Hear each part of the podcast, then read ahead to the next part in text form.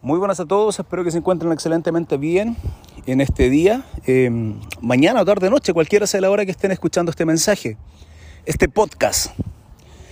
Si tuviese que darle un título, un título entretenido a esto, sería El parrón de mi suegro.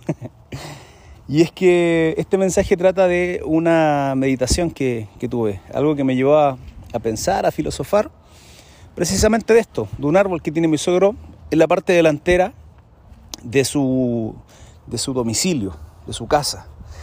Tiene varias plantas, varios árboles, tiene un limón, entre otras cosas, eh, harta vegetación, pero también tiene, tiene un parrón, un parrón que tiene mucho ramaje, ¿sí? Tiene muchas ramas para todos lados, bastante grande. El punto es que eh, hace un par de años ya viene dando eh, unos racimos bastante ¿cómo llamarlo? Paupérrimo. eh, acabo de ver a uno, a uno de ellos, que tiene uvas moradas y uvas verdes, chicas. Pero no uvas verdes para comer, porque hay uvas que son verdes. Lo natural es que estos racimos sean completamente morados. El problema de por qué estas uvas son más chiquititas y están verdes es porque no maduraron. Simplemente no alcanzaron a madurar. Eh, y eso me llevó a meditar por qué ocurre esto. ¿Por qué algunas uvas sí crecieron y se ven apetitosas, en el mismo racimo otras uvas no están apetitosas? Lo normal es que sean todas del mismo tamaño, que sean todas apetitosas, que se vean todas exquisitas, ricas para degajar o, y comerlas, pero no es así. El motivo de esto es súper simple. No soy agricultor, no soy agrónomo, no he estudiado... No, no, no, nada. Pero es súper básico entender de por qué ocurre esto. Y es porque tiene muchas ramas el parrón. Mi suegro no lo ha podado, claro, debido a problemas de su salud. No se ha dado el tiempo tal vez de hacerlo. Y es que las ramas han crecido de tal nivel, a tal punto, en que el árbol pierde toda la energía toda esta energía que necesita al extraer los nutrientes de la tierra y brindarlos en el fruto, que son estos racimos, la pierde porque se va entre medio de los ramajes. ¿Cómo lo sé? Porque podemos ver en comparación con los viñedos. Cuando uno va por la carretera y se encuentra con viñedos, vale decir, con empresas que producen vino y tienen parras y parras y parrones y parrones, viñas. Estos parrones son siempre súper bajitos, no sé si lo han notado, se han dado cuenta, son súper bajitos, no, yo creo que no deben tener más de un metro, un metro veinte aproximadamente de altura, son súper bajos y se cargan absolutamente entre sus ramas de racimos de uva, pero apetitosos, muy ricos. ¿Por qué? Porque el tiempo en que demora el árbol en sacar los nutrientes de la tierra y llevarlos hacia el fruto es, es corto, el tramo es pequeño, no, de, no, se desgasta demasiado en producir el fruto. En el caso del, del parrón de mi suegro, sí, se pierde mucha energía por medio de las ramas. Y yo creo principalmente que ese es el problema. No es que no tenga los nutrientes necesarios la tierra, no es que no le esté llegando sol, no, no, no, porque hay otros árboles que sí están creciendo con total normalidad. Hay otras plantas que tienen alrededor de manera natural y hermosas. Solo que el fruto de este árbol no es bueno, no es correcto, eh, no es apetitoso. Ahora, ¿qué tiene que ver esto y cuál es el mensaje que quiero entregarles? Quiero leerles el libro de Mateo, primer libro del Nuevo Testamento, del capítulo 7, del 15 al 20, versículo 15, 16, 17, 18 y 19, 20. Dice así, en el nombre del Padre, Hijo y Espíritu Santo. Dice, guardaos de los falsos profetas que vienen a vosotros con vestidos de ovejas, pero por dentro son lobos rapaces. ¿Quiénes son, ¿Quiénes son estos falsos profetas? Estos falsos maestros. Aquellas personas que directamente vienen con supuestamente una palabra de Dios, o no, o tal vez vienen con, oye, ¿sabía y qué? Con un chisme, con un cagüín, con algo que a fin de cuentas lo único que hace es quitarte la paz, hablar de otros, ponerte en estricto rigor veneno en tu corazón por causa de algo que no tienen la menor idea, que no tienen certeza que lo que están diciendo es o no correcto. ¿Sí? En aquel tiempo, en el tiempo de Jesucristo, ocurría esto, pasaba esto. En otros pasajes también habla la palabra de guardarse de los fariseos, que eran tipos que tenían mucha letra, eran muy doctos, tenían mucho conocimiento del Tanaj, de la Torá, de la Biblia hebrea que los judíos utilizaban. Tanto los fariseos como los escribas, pero era letra muerta. Sin entender que el Tanaj, que es la Biblia hebrea, la Biblia que utilizan los judíos, no solamente letra, la, la Biblia es un libro como cualquier otro, histórico, que contiene muchas cosas maravillosas, pero a la vez es 100% espiritual también. Si tú no logras entender que la palabra de Dios es un libro, no solo todo eso, histórico, profético, espiritual, si no logras entender eso y te vas solo por la letra, te convertirás solamente en un tipo que tiene todo el conocimiento de ella y te formas como teólogo, pero nada más. Estos tipos eran ellos muchos conflictos que tenía Pablo, por ejemplo, y lo podemos ver en el libro de los romanos, era que eh, habían iglesias conformadas por judíos y por gentiles, gente no judía. Problemas que se generaban en aquellos grupos, en aquellas congregaciones, principalmente porque los judíos tenían como mandamiento ¿sí? la circuncisión, como mandamiento guardar el Shabbat, como mandamiento comer kosher, comida santa, pura pero en su corazón estaban completamente incircuncidados. Entonces no sirve de nada guardar el Shabbat, circuncidarte, no sirve de nada tener todo el conocimiento de la ley, de la Torá, del Tanaj, de la Biblia, si en verdad tu corazón está entenebrecido. A eso se está refiriendo en este caso. Guardados de los falsos profetas que vienen a vosotros con vestidos de oveja, pero por dentro son lobos rapaces. Mira lo que dice el 16. Por sus frutos los conoceréis. ¿Cómo, cómo por sus frutos, Cris? Por sus frutos. Digo, si yo, si yo voy a un árbol con los ojos vendados y sacan el fruto de ese árbol, me lo entregan con los ojos vendados yo y me dicen, Cris, pruébalo. Y al probarlo, me doy cuenta de que tiene sabor a manzana, que el fruto tiene la forma de una manzana. Digo, ¿el árbol va a ser un naranjo? Absolutamente no, va a ser un manzano. ¿Por qué? Porque de la manera en que es el fruto va a determinar qué clase de árbol es. O sea, el manzano da manzana, un parrón da uvas, la higuera da higos, etc. Así sucesivamente. Dice, por sus frutos los conoceréis. En el caso de las personas son comparadas en el Nuevo Testamento por árboles. ¿Sí? Vale decir, nosotros como árbol, ¿qué fruto estamos dando? Interesante pregunta que va a ser respondida prontamente. Dice, ¿acaso se recogen uvas de los espinos o higos de los abrojos? No, por lo absoluto. 17. Así, todo buen árbol da buenos frutos. Todo buen árbol da qué? Buenos frutos. Pero el árbol malo da frutos malos. O sea, un árbol malo va a dar frutos malos. 18. No puede el buen árbol dar malos frutos, ni el árbol malo dar frutos buenos. No puede. Lo dice Mateo. Versículo 19. Todo árbol que no da buen fruto, ojo, es cortado y echado en el fuego. Qué tremenda palabra. Así que, por sus frutos los conoceréis. Por sus frutos los conoceréis. ¿Cómo puedo identificar que aquella persona que está delante mío, quien sea? ¿Cómo puedo identificar que aquellos que están a mi alrededor, quien sea? Quien sea. Amigo, familia, vecino, quien sea. ¿Realmente son buenos árboles? Simple, por sus frutos. Pero quiero llevarte más allá. Quiero llevarte a meditar qué clase de árbol eres tú. ¿Qué clase de árbol eres tú? ¿Cuál es el fruto que tú estás teniendo? Digo, ¿estás dando buenos frutos? ¿Estás dando malos frutos? Pero cría, uno entiendo qué significa esto de los frutos.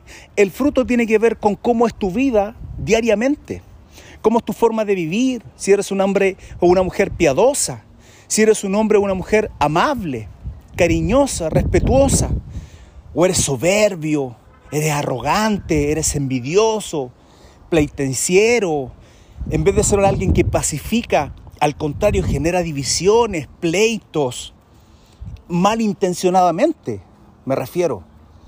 ¿Qué clase de persona eres? ¿Cuáles son los frutos que tú estás teniendo a diario? La palabra es clara en decir que seremos conocidos por nuestros frutos. Eso va a determinar qué clase de árbol somos. Ahora, es probable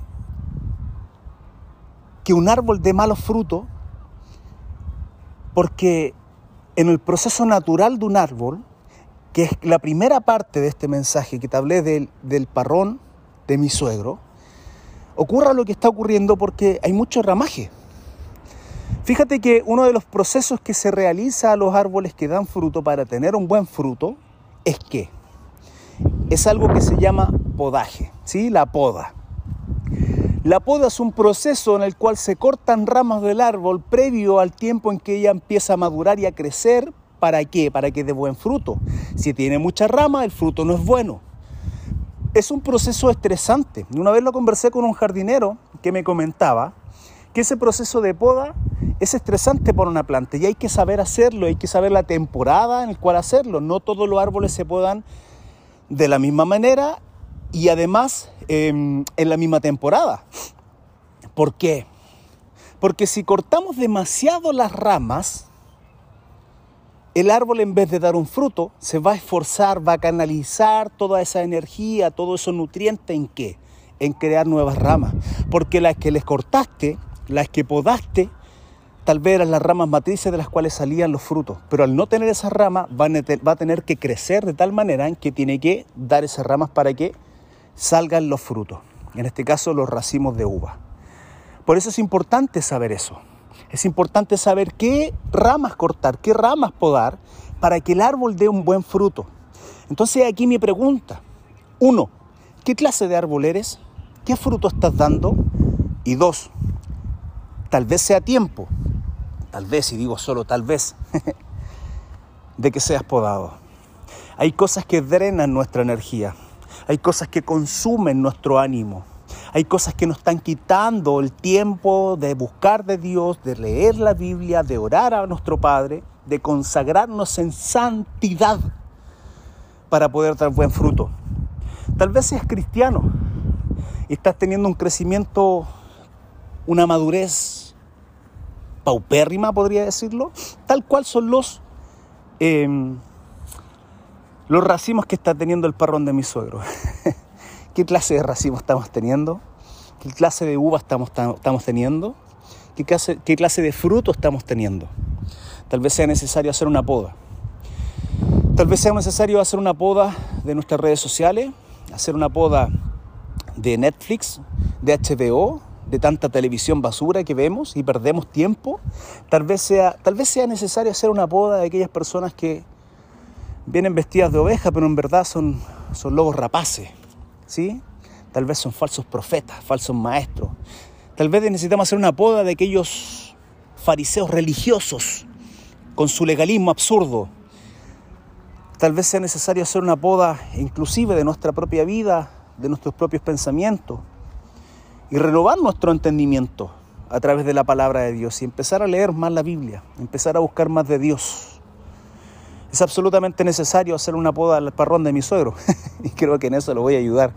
Ya esta temporada es tarde, para la próxima les aseguro que al hacer una poda de ese parrón va a tirar unos frutos pero espectaculares, unos racimos que si bien me recuerdo tal vez le hago un podcast nuevamente y les diga que estuvieron espectacular. En este caso el fruto no es grato, no es bueno. Y para nosotros que consumimos aquel fruto o que deberíamos consumir, no es para nada agradable tener un racimo así.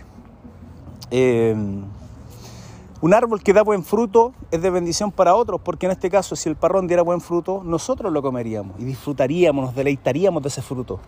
Cuando tú eres un buen árbol y das buen fruto, tú eres de bendición para otros. Escúchame bien. Cuando tú eres un buen árbol, esto, esto deberías anotarlo, cuando tú eres un buen árbol y das buen fruto, eres de bendición para otros porque se deleitan de tu fruto. Está bueno para un tuit eso. Te envío un abrazo gigante, que esta palabra haya sido de bendición, de revelación para tu vida. Deseo con todo mi corazón, con toda mi alma, que sea así. Y creo que lo es. También te pido que lo compartas a tus seres queridos, tus amigos, familia, quien sea. Comparte la palabra de Dios. La palabra de Dios es, es vida. La palabra de Dios nos, nos hace madurar, crecer, nos da vida espiritual, nos vivifica. Así que no esconda estas perlas maravillosas que Dios nos entrega a través de su palabra. Te envío un abrazo gigante, enorme. Y si escuchaste ruido de fondo es porque estoy al aire libre grabando este podcast. Te pido disculpas por ello, por no tener un estudio y poder grabarlo en silencio, pero quería compartir esto que Dios puso en mi corazón y siento yo compartirlo para ti. Un abrazo, bendiciones. Muy buenas a todos, espero que se encuentren excelentemente bien en este día, mañana, tarde o noche, cualquiera sea la hora que estén escuchando este mensaje, este podcast.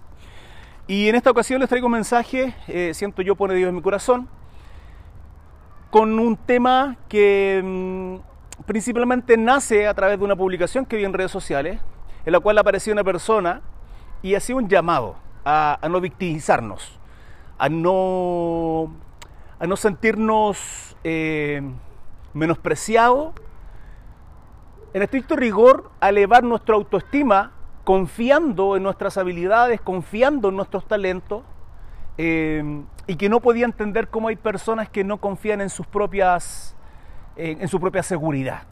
Eh, el mensaje final tenía que ver con un tema de autoestima, con elevar nuestra autoestima, con confiar en nosotros mismos, en la habilidad y talentos que uno puede tener, en las cosas que uno puede lograr. Y eso acabó muy profunda en mi corazón, principalmente porque me di cuenta de algo y que es la gran diferencia, una de las grandes diferencias, y es porque la palabra dice que aquellos que somos cristianos, que somos hijos de Dios, estamos en este mundo, pero no pertenecemos a este mundo.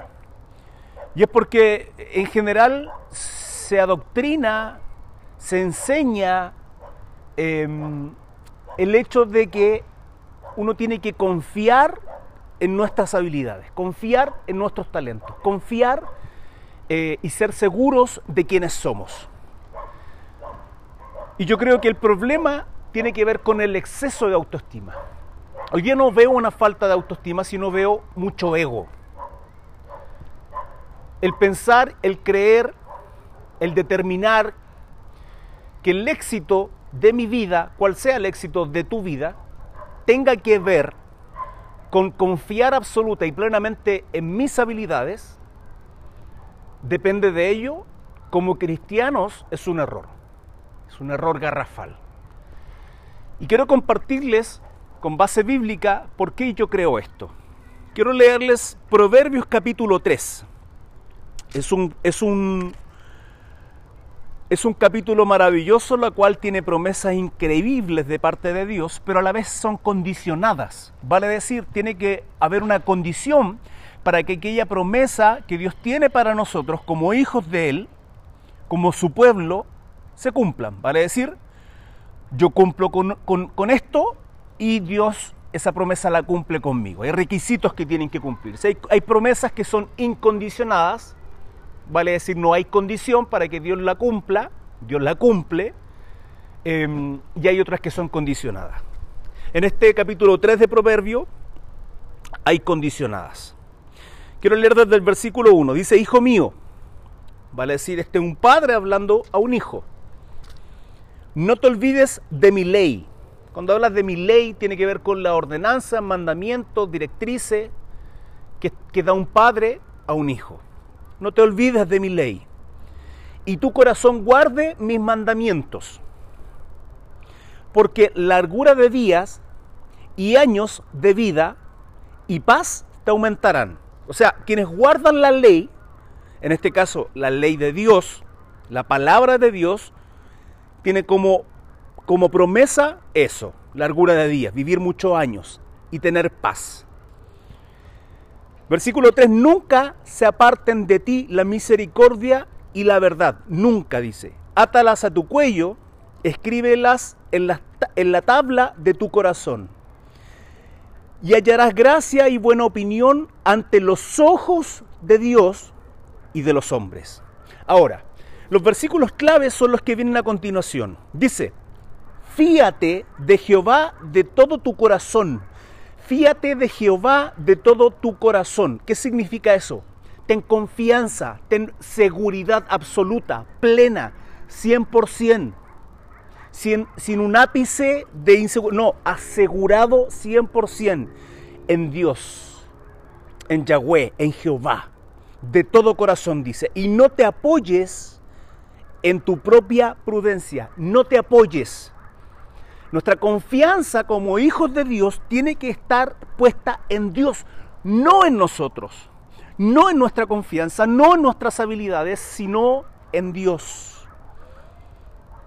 6. Reconócelo en todos tus caminos y Él enderezará tus veredas. Y con el séptimo término dice, no seas sabio en tu propia opinión, teme a Jehová y apártate del mal. Una de las cosas que tienen estos pseudos gurú, estos tipos que se creen tan sabios, estos coaching falsos que andan por ahí, lo que hacen básicamente es elevar tu ego. Y hay gente que le encanta eso. Le encanta escuchar a esta gente chanta con patraña, porque es maravilloso cuando alguien te viene y te dice, Cris, confía en ti, en tus habilidades, tú eres un hombre increíble, tienes fuerza, eres prudente, eres sabio, eh, tienes muchos talentos y que Dios te bendiga. Es maravilloso escuchar esas palabras porque a fin de cuentas te están halagando. Lo que están haciendo es alimentar tu ego. Pero a mí la palabra me enseña que mi ego a mí me destruye. Que la confianza que tengo que tener no tiene que estar puesta en mí, sino mis ojos tienen que estar puestos en Dios. Tengo que guardar su ley. Mi confianza tiene que ser Él, no mi prudencia. Porque cuando confío en mi prudencia, me llevará a errores. Uno de los problemas que tenemos actualmente y así a lo largo de toda la historia de la humanidad es creernos sabios, creer que somos suficientes, creer que a nuestros 30, 40, 50, 60, 80 años de vida que tenemos, somos sabios, ya lo hemos vivido, más sabe el diablo por viejo que por diablo, dicen por ahí con esa blasfemia de, una, de un porto de un elefante. Jehová reprenda a Satanás en el nombre de Jesucristo. El problema de eso es creer que la vida que, nos, que llevamos a nuestros 30, 40 años, etcétera, que los títulos que poseemos por ser ingeniero, arquitecto, abogado, etcétera, nos dan a nosotros la seguridad de ser sabios y prudentes. La palabra a mí me enseña otra cosa. La Biblia a mí me enseña que no tengo que fiarme de mi prudencia, tengo que asegurarme y mi confianza tiene que ser Dios. El resto es ego. Cuando yo me confío en mi seguridad, cuando yo confío en mi prudencia, eso me está llevando a vanagloriarme. Cuando yo confío en Dios, en todos mis caminos agradezco a Jehová. En todos mis caminos agradezco a Dios. En todos porque sé que es Él quien resguarda, quien cuida, quien asegura y quien bendice mi vida, no yo. Es Él quien prospera mi casa, es Él quien cuida a mis hijos, es Él quien trae alimento a mi casa, es Él quien prospera mi caminar, es Él quien endereza mis veredas. Lumbrera, iluminación, luz en mi camino, es su palabra, dice Salmo. Por lo tanto, Cuidado con lo que escuchamos, cuidado con lo que vemos. Si a ti te complace, te agrada de escuchar mensajes a través de las redes sociales de estos tipos que potencian tu ego y dicen, no, tú eres sabio, vamos, que tú puedes y lo puedes lograr. Cuidado con eso, lo que están haciendo es alimentar tu ego. La palabra dice que el Hijo del Hombre, Jesucristo, no vino a ser servido, Él vino a servir. Y así lo podemos ver. Él entregó su vida en sacrificio para que nosotros no fuésemos juzgados, para que no cayera sobre nosotros la humanidad, la ira, el juicio de Dios. Una de las profecías que hablan de ello y cómo Dios aplastó a su Hijo en juicio con su ira es Isaías 53, el corazón de Isaías. Al ver Isaías 53 vemos cómo Dios vuelca toda su ira, todo su juicio en Jesucristo. Ahí no hay ego. Si eres el Hijo del Hombre, bájate de ahí, le gritaban. Sánate a ti mismo. Pero Él decidió entregar su vida por nosotros. No hay sacrificio más maravilloso, más enorme, más impresionante, más infinito que nadie pueda hacer, sino el que hizo nuestro Salvador Jesucristo. Él, siendo Dios, Él siendo soberano, Él siendo rey, se hizo pobre y se entregó en esa cruz para salvar nuestra vida. La palabra a nosotros nos enseña como cristianos servir, confiar en Dios. Cuando envía a sus discípulos a predicar, le dice no lleven alforja, no lleven dos túnicas, no lleven dinero. Básicamente confíen en Jehová, confíen en Dios. No en su prudencia, no en su dinero, no en su trabajo, no en su economía, no en lo que tiene alrededor, no en su familia. Confía en Dios. El mensaje de hoy es deja el ego, deja de confiar en tu prudencia, deja de confiar en tus habilidades, deja de confiar en lo que tú manejas, sino confía en Dios. Es eso lo que tenemos que hacer. Pero hay gente que le gusta estos mensajes de vamos que tú puedes, tú lo puedes lograr y al final terminas no logrando nada. Porque aumenta el ego por un momento, pero en verdad es solo por un momento. Miremos la cruz, el sacrificio, la vida, la pasión de nuestro Salvador Jesucristo, que entregó su vida por amor a nosotros. Y hoy está la diestra del Padre en gloria y majestad, en gloria y majestad, y esperamos su retorno. Sé perfectamente que esta palabra fue de bendición para tu vida. Deseo con todo corazón que Dios del crecimiento a esta semilla y que Dios bendiga enormemente tu vida en las áreas que tú necesites, sea económica, sea familiar, sea personal, en el área que sea necesario. Que Dios bendiga tu vida. Búscalo de todo corazón. Confía en Jehová. Confía en Dios. Que tengas un maravilloso día. Y que Dios te bendiga enormemente. Nos vemos. Hasta la próxima.